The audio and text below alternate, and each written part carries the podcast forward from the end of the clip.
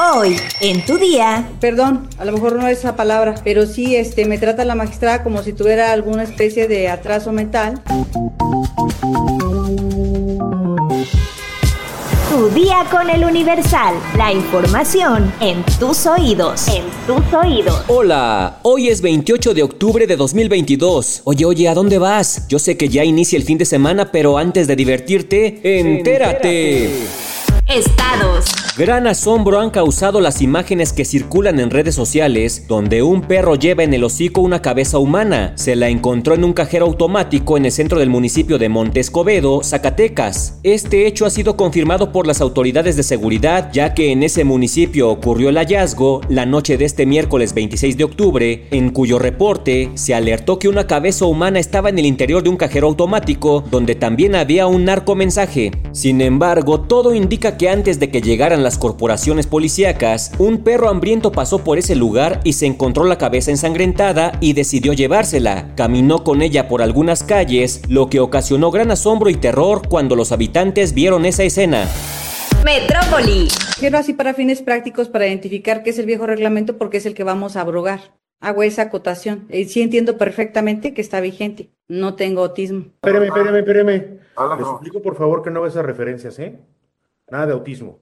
A ver, magistrado, este, perdón, a lo mejor no es esa palabra, pero sí, este, me trata la magistrada como si tuviera alguna especie de atraso mental se me vino a la mente el autismo. Tal vez no debí decir eso. Fueron las palabras de la magistrada Xochitl Almendra Hernández después de que usara los trastornos del espectro autista de forma peyorativa durante una audiencia pública de la Sala Superior del Tribunal de Justicia Administrativa de la Ciudad de México. Los hechos ocurrieron en plena discusión sobre cambios al artículo 60 sobre licencias de la Ley del Trabajo el lunes 24 de octubre. La magistrada Estela Fuentes corrigió a Almendra Hernández por decir que se discutía el viejo reglamento aunque se trataba del vigente, cuando ésta respondió molesta, sí entiendo, no tengo autismo. El magistrado Andrés Ángel Aguilera fue el primero en alzar la voz ante el acto de discriminación, quien instó a la magistrada a no volver a usar de forma peyorativa el autismo. Luego de que este hecho se hiciera viral en redes sociales, decenas de cibernautas, activistas y asociaciones civiles mencionaron que se sintieron indignados por las palabras de la magistrada, calificándola como discriminadora y muchos reprobando su ignorancia sobre el tema. El movimiento Iluminemos por el Autismo señaló mediante un comunicado que le preocupa el uso peyorativo de palabras que han llevado a la exclusión a millones de personas en el país y en el mundo y que implica una responsabilidad mayor para la magistrada ya que está obligada a expresarse de manera respetuosa e informada.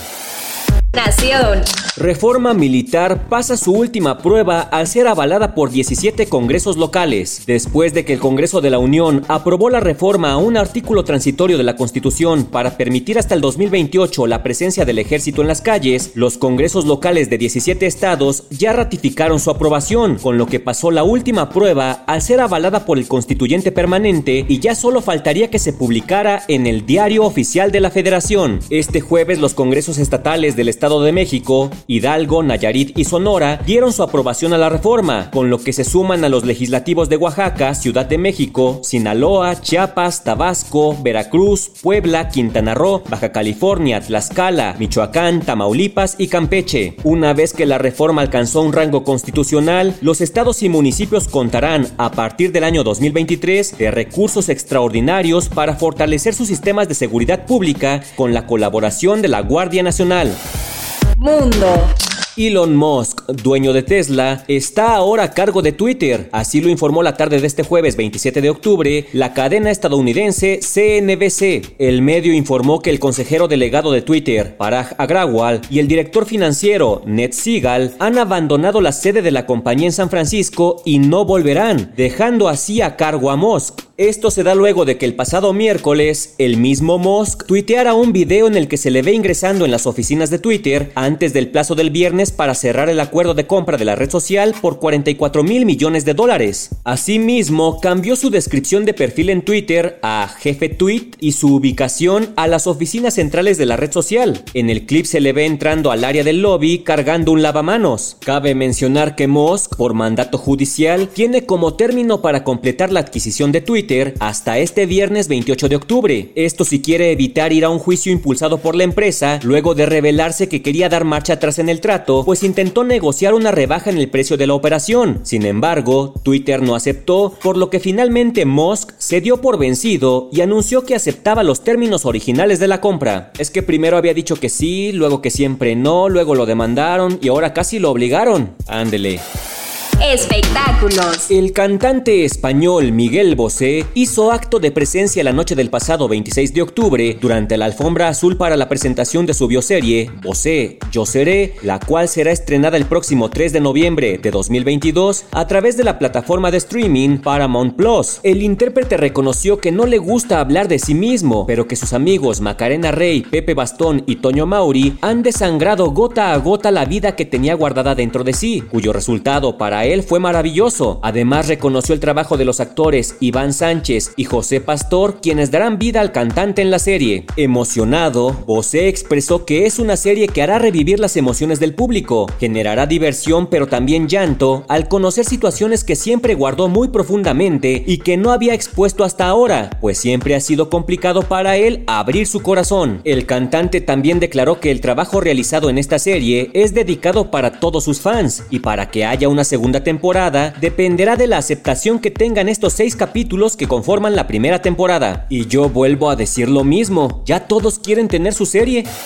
¿Sabes qué elementos lleva la ofrenda del Día de Muertos? Descúbrelo en nuestra sección menú en eluniversal.com.mx. Ya estás informado, pero sigue todas las redes sociales del Universal para estar actualizado. Y el lunes, no te olvides de empezar tu día. Tu, día, con, el Universal. ¡Vámonos! Tu día con el Universal. La información en tus oídos. En tus oídos. Hello, listener. Is it me you're looking for? As brands, we're always wanting to make a connection. to find the person you can rely on, the one that's there every week, month, or year, and always has your back when you need them the most. It's a little like matchmaking, don't you think? With ACAST podcast ads, you can filter for your exact dream audience so you can find the ideal customer for your business. The Romeo to your Juliet, the Rachel to your Ross, the Bert to your Ernie, and avoid those red flags and time wasters. Your ads can communicate with them in the most intimate way possible a one on one conversation, a chance meeting in the gym, or a coffee shop. So go on, give it a try. With over hundreds of thousands of listens a month, your person is probably here. Get closer to your audience. Make podcast ads with ACAST. Head to go.acast.com to get started.